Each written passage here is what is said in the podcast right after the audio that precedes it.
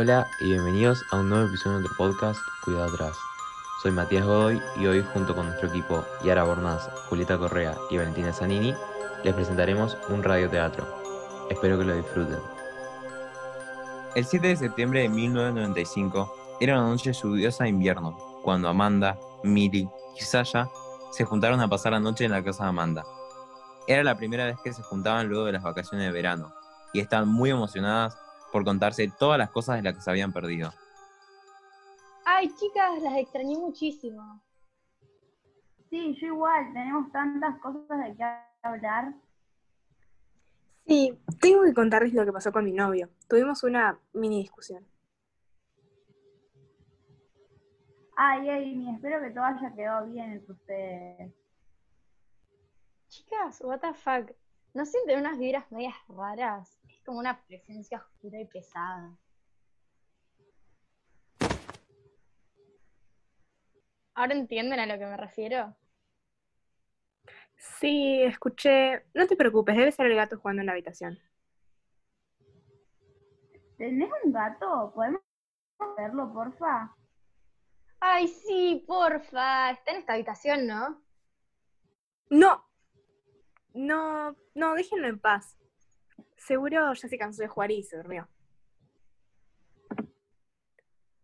Lo que Millie y Sasha no sabían era que la madre de Amanda hace unos años había fallecido en esa misma habitación en donde, según Amy, estaba el gato. La verdad es que Amy no tenía ningún gato, y desde el fallecimiento de su madre, ella había estado sintiendo presencias extrañas. Nunca se lo contó a sus amigas, porque la muerte había sucedido de una forma muy extraña.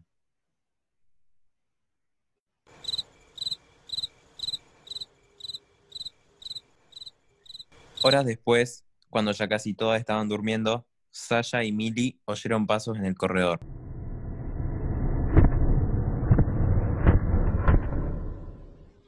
Ellas se asustaron mucho porque sabían que su amiga Amanda vivía sola desde que la conocían, pero a pesar del miedo decidieron ir a investigar.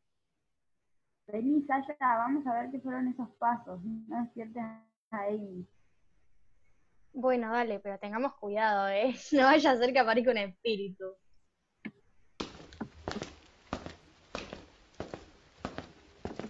Mirá, esa es la habitación en donde está el gato. ¿La puerta no estaba cerrada cuando la vimos más temprano? ¿Por qué no entramos? No creo que Amy se enoje. Mm, no sé, Millie. Amy se puede despertar. ¿Qué están haciendo? Les dije que no entren ahí, chicas. ¿Por qué abrieron la puerta? Nosotros no abrimos nada, escuchamos unos ruidos extraños y cuando vinimos a ver la puerta estaba abierta. Bueno, no importa, ya está. Vayan a dormir. Luego de las cosas que escucharon, Sasha y Millie no pudieron volver a dormirse.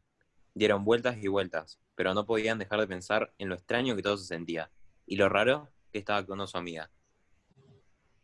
Millie, ¿estás despierta? Sí, Sasha, ¿qué pasó? Vos también pensás lo mismo que yo, ¿cierto? ¿También viste a Amy comportarse de una forma muy extraña? Y además, cuando llegamos a la puerta de la habitación, se veía vacía, no había señales de ningún gato. Y jamás nos habían contado que tenían mascotas. Sí, yo también lo noté. Creo que deberíamos preguntarle. No me gusta estar hablando de esto sin que ella esté presente. Estoy despierta, chicas. Las estoy escuchando. Amy, Eh, ¿Nos puedes decir qué estás pasando? Estás actuando raro. sí, además yo me siento un poco incómoda. Ya dije que se siente una presencia extraña y no sé qué es. Bueno, chicas, la verdad es que tengo algo que decirles. ¿Qué pasó, Amy? Sabes que puedes contarnos cualquier cosa. Bueno, esperen. Voy a hacer tostadas y café para contarles. La verdad es que hace unos años mi madre falleció. Nunca se los quise decir porque sentí que era algo un poco raro.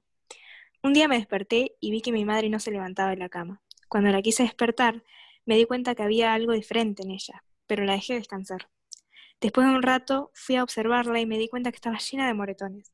vi que tenía los ojos blancos y cuando traté de escuchar su respiración me di cuenta que estaba muerta. Inmediatamente llamé al 911 y se la llevaron.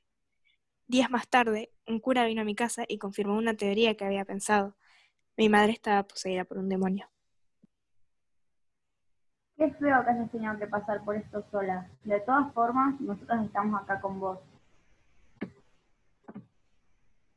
Cuando Milly terminó de hablar, se escucharon ruidos de libros cayendo y al instante apareció una señora con cabello largo y vestida de blanco. Desde el 7 de septiembre de 1995 no se supo nada de Milly, Sasha o Amanda. Algunos vecinos de Amanda, lugar en donde se vio a los adolescentes por última vez, dicen escuchar gritos provenientes de la casa por las noches y se siente cierto olor a quemado. Si saben algo del paradero de estas jóvenes, por favor, comunicarse con la policía.